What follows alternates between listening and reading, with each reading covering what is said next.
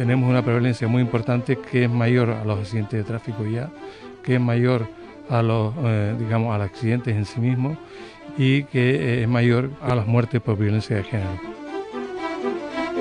En Radio 5 y Radio Exterior de España, Doble Hélice 3.0. Todo lo que siempre has querido saber sobre la ciencia más cercana. Doble Hélice 3.0. Con Juanjo Martín. Es sin duda el gran tabú de nuestra sociedad. Ese suceso que se susurra, que se habla bajito, que muy pocas personas tratan en, en voz alta. Aunque a todos nos ha tocado de cerca en algún momento, no se habla de ello. Siempre esa noticia viene acompañada de no me lo esperaba. Hombre, si yo lo vi ayer y estaba bien. Y en algunos casos se veía venir.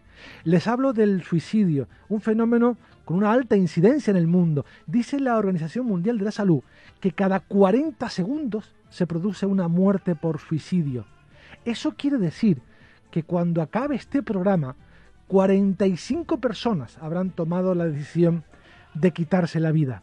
Estamos hablando de un fenómeno que no se puede ignorar y meter bajo la manta social. Es algo del que hay que hablar sin miedo al efecto contagio, porque estas muertes se pueden evitar si somos capaces de, darle una salida a esas personas.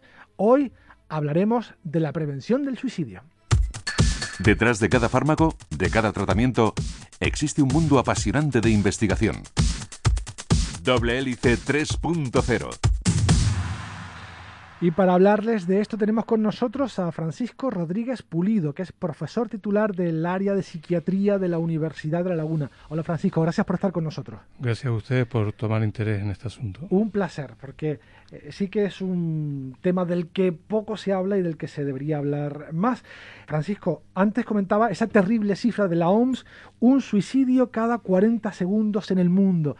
Si eso lo extrapolamos a nuestro país, en España, ¿qué cifras tenemos? ¿Qué cifras manejamos? Bueno, las últimas cifras que sabemos que en España las cifras de suicidio se publican con un año de retraso. Ya esto es un problema significativo para poder prevenirlo, ¿no? Si vamos detrás de lo que está sucediendo, ¿no? Un año de retraso. Un año de retraso. Por lo tanto, este es el primer problema importante que se debe abordar en una política de prevención del suicidio, ¿no? Tener registros que sean rápidos y que no tengan información eh, reciente del fenómeno. ¿no?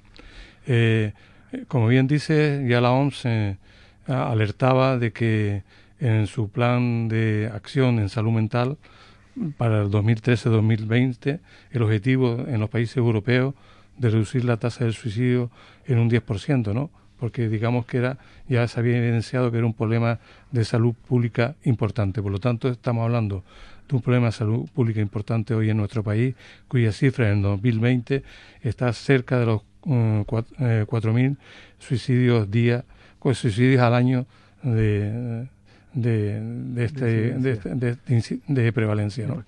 Por tanto, eh, tenemos una prevalencia muy importante que es mayor a los accidentes de tráfico ya, que es mayor a los, eh, digamos, a los accidentes en sí mismos y, eh, y que es mayor pues, a las muertes por violencia de género. Eh, lo destacable en estas últimas cifras del 2020 es que por primera vez, lamentablemente, las mujeres llevan han llegado a mil suicidios anuales. ¿no? Esto no había esto desde el 1906 que se tiene registro no, no había sucedido. ¿no? También estamos en una situación donde un cuarto de los suicidas son mm, adolescentes y jóvenes, ¿no? lo cual es bastante significativo. Y también en 2020 eh, también hemos visto, se ha visto que eh, se ha duplicado las cifras de niños y niñas en 14 casos de niños y niñas eh, que se han suicidado, ¿no? a diferencia del 2007 que fueron solamente 7 casos. Asimismo se ha visto en el 2020 que se ha multiplicado que se ha multiplicado mm, por un 20% las cifras de suicidio a los mayores de 80 años. Eh, por lo tanto, y en relación también al 2019, eh, se ha visto que se ha incrementado en nuestro país, digamos, durante la pandemia, las cifras de suicidio en un 7%. Con lo cual, siento traer estas noticias, ¿no? Pero realmente esto hace que en las políticas públicas deban poner en su agenda los programas de prevención del suicidio. sin duda, y de las soluciones hablaremos en la segunda parte del programa, porque evidentemente estamos hablando de unas cifras muy importantes que están por encima de los accidentes de tráfico, con todo el esfuerzo que se hace para eh, divulgar eh, ese problema también tremendo. Eh, y que se han tomado medidas que han resultado efectivas durante el tiempo. Han funcionado y hoy día podemos decir que tenemos una, cifra de accidentes de tráfico más o menos aceptable, nunca aceptable, pero bueno se han corregido, se han, corregido. Efectivamente. Pero, ¿por qué pasa esto, profesor? ¿Por qué se ha mantenido un silencio social sobre esto? ¿Por qué no se habla de, este tema con, la misma eh, libertad con la que hablamos de la prevención de los accidentes de tráfico? Eh, curiosamente, en nuestro país se ha venido hablando del suicidio cuando se ha venido hablando de las enfermedades mentales. Curiosamente, ha aparecido el suicidio en un primer plano cuando también se ha puesto, a través de los llamamientos que le ha hecho la Organización Mundial de la Salud y también la ONU, a calor de la pandemia, la OMS y la ONU han dicho a los gobiernos tengan cuidado que va a haber un aumento de la demanda en salud mental. Por lo tanto, eh, los gobiernos ah, eh, han ido teniendo conciencia de esta situación, la ciudadanía también ha tenido conciencia de esta situación, ha ido adquiriendo conciencia de esta situación. Y también los medios de comunicación han puesto también este tema a nivel plano, lo cual es agradecer. Por lo tanto, eh, esto se debe a causas eh, históricas en el abordaje de la salud mental. La salud mental siempre ha sido la hermana pobre dentro de la medicina. Y, por ejemplo, nuestra influencia católica, por ejemplo, en Occidente, nuestra cultura, ¿ha ayudado o, no a, a, esto? Bueno, sí, claro. Así que realmente Fíjate, eh, eh, durante un tiempo, hasta no hace mucho, a las personas que se suicidaban no, se daban entierro en los cementerios, ¿no? Se les enterraban aparte, ¿no? Esto ya hace tiempo también ha sido desechado, ¿no? Pero digamos que eh, cuando ocurre un suicidio, realmente esto he visto con mucha vergüenza en el seno de la familia en el grupo social donde su esto está. Se vive como un fracaso, un fracaso colectivo, ¿no? Por lo tanto, siempre, eh, toda muerte siempre es una sorpresa, aunque se espere. Eh, y cuando es una muerte que, digamos, infringe la ley natural, que es que, eh, que cada uno tiene un, destino y un tiempo y esto se vulnera, realmente y el sujeto se toma la vida por sí mismo, porque la vida no olvidemos que, según la religión católica, la debe quitar Dios. Por lo tanto, cuando uno eh, dueño de, su muerte, realmente esto eh, culturalmente no se admite. ¿no? A los periodistas siempre eh, se nos ha recomendado no hablar de, estos temas del suicidio por el miedo al contagio. Nos decían, no hay que publicar noticias, no hay que hablar del suicida porque eso puede animar a otra persona a hacer lo mismo, a imitarlo. ¿Existe el efecto contagio o no? Bueno, esto es muy polémico en la literatura científica, ¿no? Uh, podemos encontrar artículos que nos digan que sí, que hay cierto efecto, y otros artículos que no tienen nada que ver, ¿no? Digamos que eh, nada se le pone a nadie en la cabeza que no tenga, ¿no? Digamos, ¿no? Eh, por tanto, eh, podemos decir hoy que el, problema no es hablar, sino cómo se habla, ¿no? Es ahí donde tenemos que centrar la gente. Por eso hoy día, digamos, hay una guía de, de, de, cómo se dar una información relativa al suicidio, ¿no? porque realmente cuando se da una noticia relativa al suicidio, realmente se da una noticia donde se destacan los aspectos no vinculados a la salud o los aspectos vinculados a, digamos al hecho de cómo podemos eh, solventar esta situación en caso que se produzca, sino siempre se va buscando el lado más morboso, el lado, digamos, más triste de la noticia. Hablemos de enfermedad mental y, suicidio, que eh, está relacionada, pero no siempre. Y le me gustaría preguntarle por esa relación cuando existe, ¿no? ¿Qué, qué relación hay entre enfermedad mental o, o trastornos mentales con el, con el suicidio. Sí, bueno, esto está, perfectamente constatado que hay una, una relación importante, significativa entre el trastorno mental y el suicidio, ¿no? Y está constatado durante muchos años en la literatura, ¿no? Pero también no olvidemos que hay un porcentaje de pacientes en torno al 20 al 30% que el suicidio está vinculado con la presencia de enfermedades físicas invalidantes, ¿no? Es decir, no solamente el campo de la salud mental debe estar implicado, sino también otras especialidades en las cuales digamos, podemos detectar de forma proactiva este, este riesgo, ¿no? Sobre todo en aquellos sujetos, personas que sufren enfermedades crónicas invalidantes que de alguna forma afecta a su autoestima, a su capacidad de funcionamiento, a su estar en la vida de una forma con mucha dificultad. ¿no? Esto también se ha visto que es importante. Y también se ha visto, y yo no dejo de nunca de resaltarlo, a, factores socioeconómicos. ¿no? no olvidamos, lo vimos en la crisis económica del 2008 como factores vinculados a la falta de vivienda, factores vinculados a la pobreza, al desempleo, también inciden en las tasas de suicidio. Por lo tanto, no tenemos solamente un factor, un fenómeno como el suicidio vinculado a factores de salud, sino también a factores eh, o, sanitarios, sino también a factores socioeconómicos importantes. ¿Y mm, hay alguna patología psiquiátrica, alguna patología que tenga más prevalencia de, o personas que deciden eh, suicidarse? Sí, el riesgo para, para los suicidios consumados realmente se relaciona mayor riesgo con la depresión en todas sus formas, la depresión unipolar o trastorno bipolar y también el alcoholismo crónico. ¿no? Digamos que son las tres enfermedades donde aparece mucha prevalencia de conducta suicida, donde el riesgo aumenta. ¿no? También se ha visto, sobre todo en las tentativas de suicidio, que están más vinculadas a trastornos de personalidad y a conflictivas interpersonales, ¿no? de manejo de las relaciones interpersonales. Ha hablado del alcohol y me gustaría preguntarle por las drogas. ¿Hay alguna relación también entre el consumo de drogas y el suicidio, incluso el suicidio pues, estando bajo los efectos de, las drogas? Bueno, se ha vinculado más al consumo de alcoholismo crónico. ¿no? Las personas que consumen de forma crónica eh, alcohol se ha visto que en un momento determinado, sobre todo en un momento determinado cuando generalmente cuando la pareja le dice o te tratas o te dejo, Realmente es un momento muy crítico, aparece en el cuadro depresivo muchas veces asociado con el alcoholismo y ahí es donde viene el momento de mayor riesgo. ¿no? Ah, antes hablaba de, personas que sufren y no son enfermos mentales, pero quieren acabar con el sufrimiento. ¿Realmente esa relación es directa? ¿Estoy sufriendo, quiero dejar de sufrir, voy a acabar con mi vida? Bueno, todos sufrimos, ¿no? Digamos, todos sufrimos, ¿no? En temas es la intensidad y la duración de ese sufrimiento, ¿no? Y en qué medida ese sufrimiento te genera eh, una falta de esperanza para estar en la vida, ¿no? Es decir, que todos estamos en la vida en la medida en que estamos esperanzados. ¿Y qué es la esperanza? Digamos, tener una posición en el mundo en el cual mi proyecto vital puede ser factible, ¿no? Puede ser viable, ¿no? Muchas veces los elementos vinculados a desesperanza, y esto está científicamente demostrado, es decir, cuando las personas llegan a un momento en su ciclo vital donde no se espera nada, no hay proyectos vitales, realmente esos son momentos muy determinados. Por lo tanto, el estado de bienestar que nos prometía que iba a haber muchas esperanzas para muchos, resulta que no está habiendo esperanza para tantos. Muchos autores desde hace mucho tiempo también han investigado la parte mm, biológica de las personas que se han suicidado, ¿no? Han comparado, por si hay alguna diferencia, déficit de hormonas en, su biota, enzimas, lo que sea, una comparación. ¿Han encontrado algo? ¿Hay un desencadenante en algunos casos patológico o, o fisiológico, mejor dicho, de los suicidas? Lo pasa que las personas no se pueden separar en, como si fuéramos solamente una unidad neuronal, ¿no? Las personas somos relaciones, ¿no? Como ya decía Aristóteles, ¿no?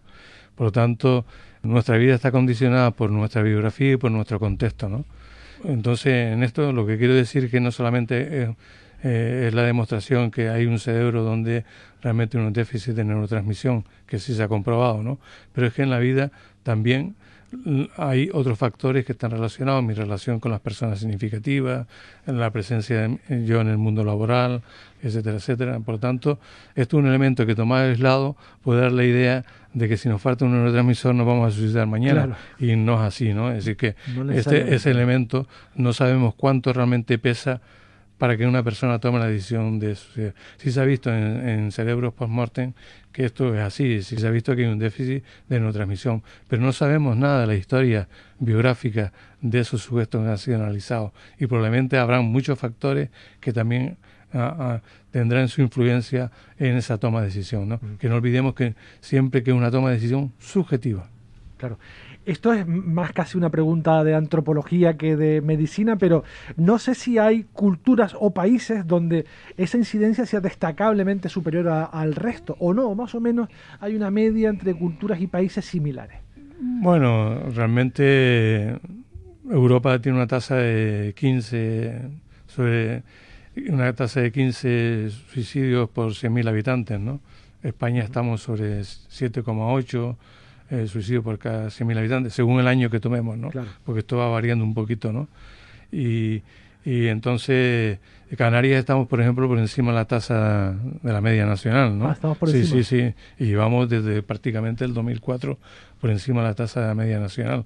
Estamos entre los cuatro o cinco primeros lugares por comunidades autónomas, ¿no?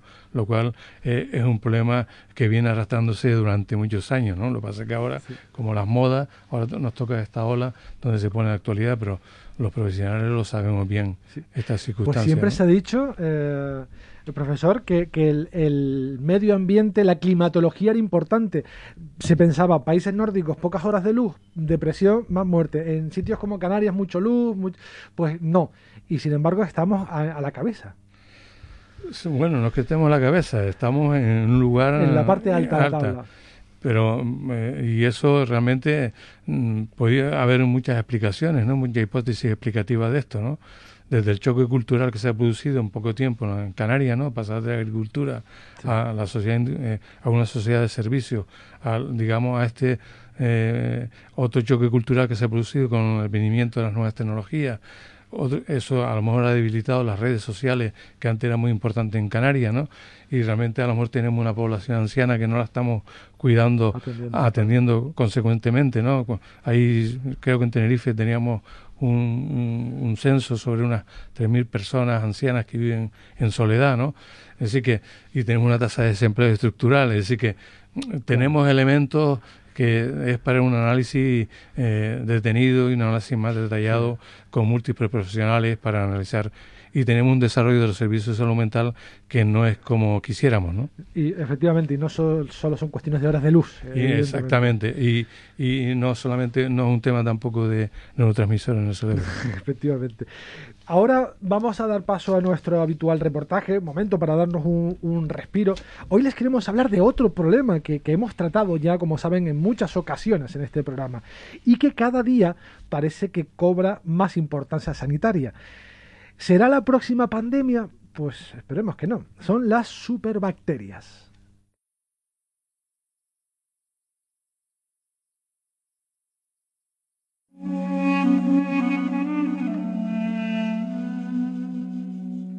Mientras la COVID-19 hace estragos, la pandemia de la resistencia a los antibióticos continúa en la sombra. Sus consecuencias para los pacientes y sus familias son en gran medida invisibles, pero se reflejan en infecciones bacterianas prolongadas que alargan las estancias en los hospitales y causan muertes innecesarias. Ahora un nuevo estudio realizado con datos de 204 países y territorios, donde se analizaron 471 millones de historiales individuales, revela que la resistencia a los antibióticos se ha convertido en una de las principales causas de muerte en todo el mundo, por encima de enfermedades como el SIDA y la malaria. El análisis publicado en The Lancet estima que esta resistencia causó 1,27 millones de fallecimientos en 2019 y que las infecciones resistentes a los antimicrobianos estuvieron vinculadas a 4,95 millones de muertes. La nueva investigación global sobre la resistencia antimicrobiana, el mayor estudio de este tipo llevado a cabo hasta ahora, estima las muertes relacionadas con 23 patógenos y 88 combinaciones patógeno-fármaco en 204 países y territorios en el año 2019. Las infecciones fármaco-resistentes que más muertes causaron fueron las respiratorias, como la neumonía, con más de 400.000 directas y vinculadas a más de 1,5 millones. Las del torrente sanguíneo, que provocaron alrededor de 370.000 muertes y se asociaron a casi 1,5 millones de fallecimientos. Y las intraabdominales, como la apendicitis, que produjeron directamente unas 210.000 defunciones y se relacionaron con otras 800.000. Se estima que las muertes son más altas en el África subsahariana y en el sur de Asia, con 24 y 22 fallecimientos por cada 100.000 habitantes, respectivamente. Además, se asoció a 99 muertes por cada 100.000 habitantes en el África subsahariana y a 77 por cada 100.000 habitantes en el sur de Asia. De los 23 patógenos estudiados, la farmacoresistencia de 6 de ellos provocó directamente casi un millón de muertes y se asoció a 3,57 millones. Sin embargo, el impacto de estos patógenos varía según el lugar. Las defunciones en África subsahariana fueron causadas con mayor frecuencia por neumonías, mientras que alrededor de la mitad de las muertes atribuidas a las bacterias en los países de ingresos altos fueron causadas por infecciones causadas por la bacteria E. coli.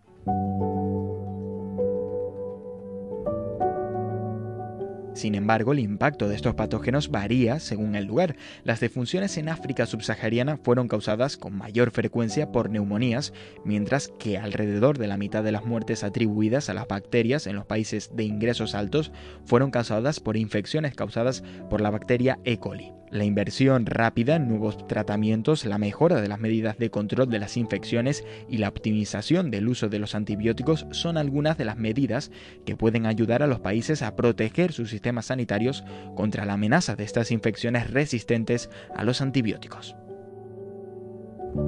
En Radio 5 y Radio Exterior de España, Doble Hélice 3.0. Continúas en doble hélice 3.0 Radio 5 y Radio Exterior de España. Hoy les estamos hablando del suicidio y su prevención con Francisco Rodríguez Pulido, que es profesor titular del área de psiquiatría de la Universidad de La Laguna. Por cierto, y hago un paréntesis antes de continuar, que siempre te recomiendo que, que, escuches nuestros podcasts y que te suscribas a ellos para que cada lunes te lleguen automáticamente a tu dispositivo móvil. Y si le das a me gusta, pues mucho mejor. Eh, lo dicho, hablando de, primero, las consecuencias del suicidio, profesor, ahora de la prevención, de la esperada prevención. Eh, si soy yo quien, quien piensa en, suicidarse, si a mí esa idea me ronda la cabeza desde hace tiempo, ¿qué puedo hacer yo por mí para, para disuadirme y para hacer otra cosa y no acabar ahí? Hablar siempre alivia. Así que mm, esto es, muy importante, ¿no? Así que Segundo, mm, eh, la carga que tienes con esos pensamientos y esas ideas que te están molestando ¿no? y que te originan mucho sufrimiento, eh, si las compartes, realmente verás que todo va a parecer mucho mejor, ¿no? aunque a la circunstancia real que te han llevado a pensar estas cosas no estén solucionadas, pero realmente abre un espacio para, para eso que hablamos antes de la esperanza. ¿no? Eh, tercero, eh, las cosas tienen solución, ¿no? a veces eh, no hay que moverse en, todo o nada, ¿no? Esto es una gran dificultad, ser, tener un pensamiento rígido a veces eh, lleva a que las personas eh, se afronten la vida como que tengo que tomar una decisión, ¿no? Es decir, que la vida es un, realmente hay que pensar que es una escala, es como un arcoíris, hay muchos colores, ¿no? Y cada tiempo a lo mejor tiene un, color, ¿no? Y, y, por esos colores vamos pasando todo en, en nuestra vida. ¿no? Por lo tanto, comunícalo a un profesional, a tu médico de atención primaria o vete a un profesional de la salud mental y digamos y verás que probablemente puedas diseñar un proyecto nuevo, digamos, y resolver la crisis que actualmente eh, está sufriendo.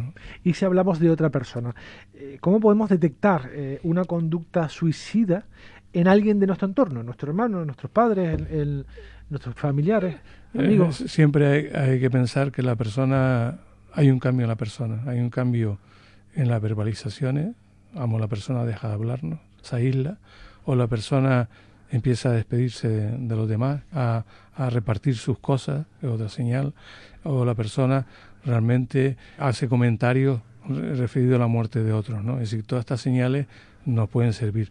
Pero realmente tenemos que pensar que siempre la salud mental siempre es sufrimiento y el sufrimiento siempre lleva al aislamiento. ¿no?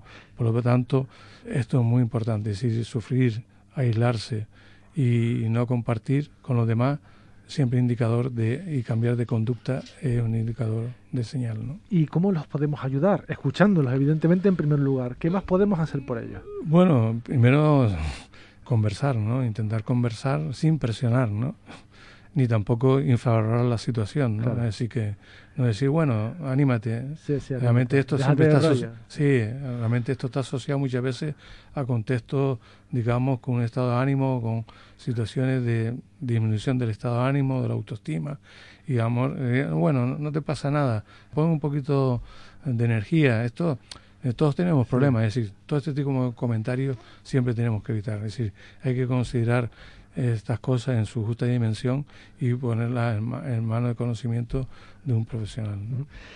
¿Qué cuentan las personas que han sobrevivido? O sea, las personas que han intentado suicidarse y que no lo han conseguido, sobreviven. ¿Se arrepienten en la mayoría de los casos o, lo vuelven a intentar? ¿Son reincidentes? Bueno, la mayoría, la mayoría de las personas, y esto se habla poco, ¿no? Realmente hablamos siempre del hecho de lo, de lo que no se consigue, ¿no? Cuando las personas se suicidan, de eso estamos hablando, ¿no? Pero realmente las personas, eh, cuando reflexionan sobre la situación en que se encontraron, las personas realmente muestran agradecimiento a, los doctores, ¿no? Lo que pasa es que esto nunca se habla, ¿no? Por lo tanto, eh, las personas suelen, la mayoría suelen criticar la, eh, lo que hicieron, ¿no? Y a veces se sienten muy avergonzados, ¿no? no también por ellos y también por su familia, ¿no? porque muchas veces esto genera dolor en aquellos que están alrededor de las personas. ¿no? Y después hay otro grupo de, usuarios, digamos, de personas que, eh, que lo van a intentar, lo van a intentar repetir en el transcurso del, tiempo. Ha nombrado algo fundamental, una pieza fundamental, los familiares también otros eh, olvidados que tienen un luto muy especial y muy duro, ¿no? Más si cabe de una muerte natural. Es, es algo, tiene que ser algo bastante complicado sobrellevar este, esto, ¿no? Sí, porque es muy duro, primero por la sorpresa, ¿no? Porque siempre es algo inesperado, ¿no? Segundo, porque eh, se buscan explicaciones, ¿no? Se buscan explicaciones al por qué, ¿no? Y tercero, muchas veces las explicaciones no llegan, ¿no? Porque realmente explicar una conducta a posteriori siempre es muy difícil, ¿no? Por lo tanto, va a haber muchas interpretaciones sobre esa, esa muerte, ¿no? Sobre esa decisión, ¿no? y ninguna va a acertar, realmente ninguna tiene los ingredientes de la veracidad, ¿no? Porque cada uno lo va a enfocar según su visión del mundo, ¿no? Por lo tanto, eh, la búsqueda de una explicación es lo más inmediato. Tercero es la atribución, ¿no? Atribuirse que uno no hizo lo que tenía que hacer, la ¿no? culpa, ¿no? La culpa, ¿no? Entonces ahí, ahí en esa atribución puede aparecer la culpa. Es decir, la culpa es simplemente eh, qué es lo que podía ser que no hice, ¿no? Entonces, cuando uno se hace la pregunta qué podía ser que no hice, puede aparecer la culpa, ¿no? Y lo cuarto es la aparición a veces de la ansiedad y la depresión, ¿no? Esto siempre tarda un proceso, un proceso realmente largo de hacer un duelo que a veces el duelo se puede complicar y a las personas a un cuadro depresivo. Por eso hoy es importante las asociaciones de familiares que, que, que han sufrido un, eh, suicidio en algún miembro de su familia. ¿no? Hay acciones que es importante contactar con ellas a, través de la ayuda mutua. Eh, pueden realmente encontrar calma al dolor, ¿no? Si alguna vez se puede encontrar un calma para un dolor de un ser querido, ¿no? Ya hemos hablado de las cifras, eh, son impresionantes. 4.000 personas se suicidan, o se suicidaron el año 2020, por lo menos, en, en, nuestro país. Esto es una cifra tremenda. ¿Qué puede hacer un Estado, una comunidad autónoma, qué puede hacer una Consejería de Sanidad o un Ministerio de Sanidad para bajar estas cifras? Primero, incorporar las políticas públicas eh, los programas de prevención del suicidio. El suicidio no es un problema de salud mental, es un problema de salud pública.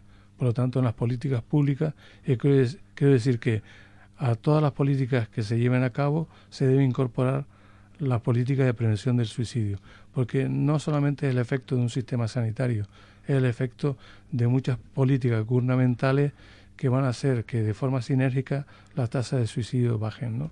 Pero la acción de un solo sistema no va a bajar las tasas de suicidio o bajará muy poco. ¿no? Por lo tanto, necesitamos que el efecto sea sinérgico en todas las políticas públicas del gobierno.